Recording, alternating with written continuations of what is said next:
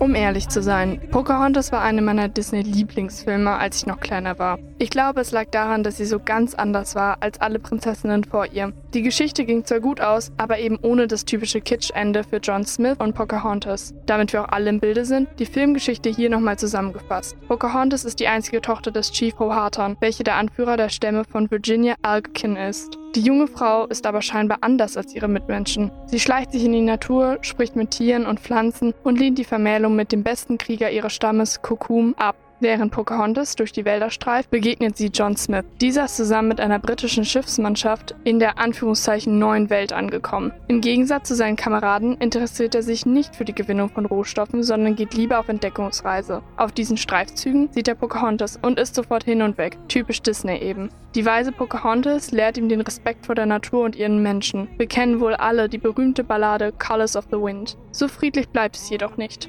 Kukum wird von John Smiths Schützling Thomas im Handgemenge erschossen. Darauf sind beide Lager entschlossen, diesen Vorfall nicht auf sich beruhen zu lassen. Pocahontas Stamm nimmt John Smith gefangen, bereit, ihn zu töten. Im letzten Moment wirft sich Pocahontas schützend vor ihn. Sie ist es auch, die die Wogen wieder glätten kann. Smith wird schwer verwundet nach England zurückgebracht und Pocahontas bleibt bei ihrer Familie. Klingt trotz fehlendem Zusammenbleiben der Liebenden super schön und nach einem tollen Ende.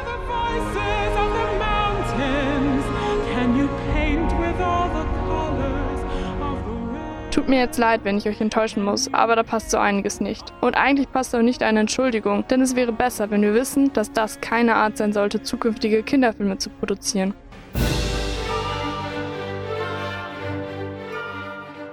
Kommen wir erstmal zu der historischen Stimmigkeit. Die existiert vielleicht nur, wenn man nicht so genau hinguckt. Wäre eine gute Idee von John Smith gewesen, den gab es wirklich, in seinen Abenteuerroman als Hinweis zu notieren, inspiriert von vielleicht zugetragenen Ereignissen. Oder, wie der Engländer sagen würde, take it with a dozen grain of salt. Also, John Smith, unser edler Protagonist, war 27 Jahre alt, als er das heutige Virginia erreichte. Und sagen wir mal so, er war auf Entdeckungssuche, aber mehr auf Nahrung und Besitz anderer aus. Da die errichteten Siedlungen der Weißen unterversorgt waren, begannen sie, die Dörfer der Indigenen zu plündern. Blöd für John, dass er dabei mal erwischt wurde. Die berühmte Rettungsaktion von Pocahontas wird übrigens von HistorikerInnen heute angezweifelt. Die vermeintliche Retterin war erst zehn Jahre alt und Kinder, ja, sie war ein Kind und keine junge Frau, durften bei solchen brutalen Durchführungen nicht anwesend sein.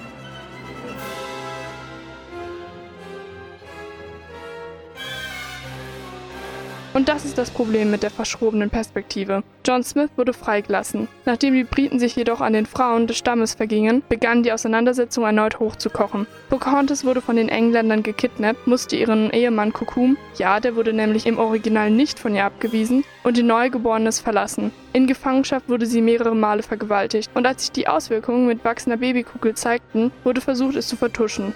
Die Gefangene wurde mit John Rolfe verheiratet, einem wohlhabenden Tabakhändler. Für die Hochzeit musste sie einen neuen britischen Namen annehmen und als Rebecca Rolfe, wie sie fortan hieß, musste sie zum Christentum konvertieren. Zwar endeten nach diesem Schein-Happy End die Kriege vorläufig, aber die damals 17-Jährige durfte ihre Familie nie wiedersehen und wurde nach England verschifft. Dort nahm sie die Rolle einer Vertreterin ihres Stammes ein. Aber anstatt sich mit ihrer Kultur und ihren Hintergründen zu beschäftigen, stürzte sich die Londoner Gesellschaft auf die vermeintliche Liebesgeschichte mit Rolfe und wie vornehm und schön sie doch für eine, in Anführungszeichen, wilde sei. Ja, Pocahontas war praktisch ein Werbemittel für die britischen Kolonien. Und nein, das war nicht freiwillig. Sie starb auf einer Seefahrt zurück nach Amerika, nachdem sie endlich die Zusage bekam, ihre Familie wiederzusehen.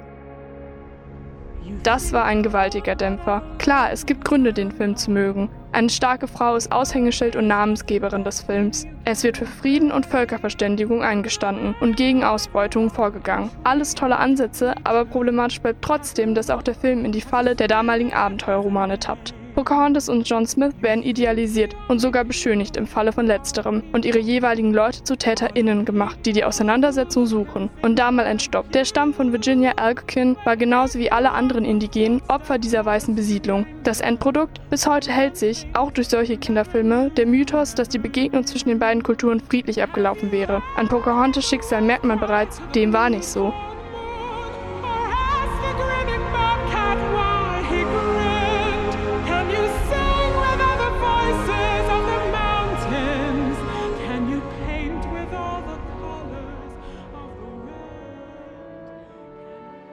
Schlussendlich sollte Disney die Finger davon lassen, solche Stoffe in ein Gewand von Happy End und Märchenflair zu pressen oder es eben korrekt darstellen. Die Frage wäre dann, wo die Altersgrenze läge und ob sich sowas als Kinderfilm überhaupt eignen würde.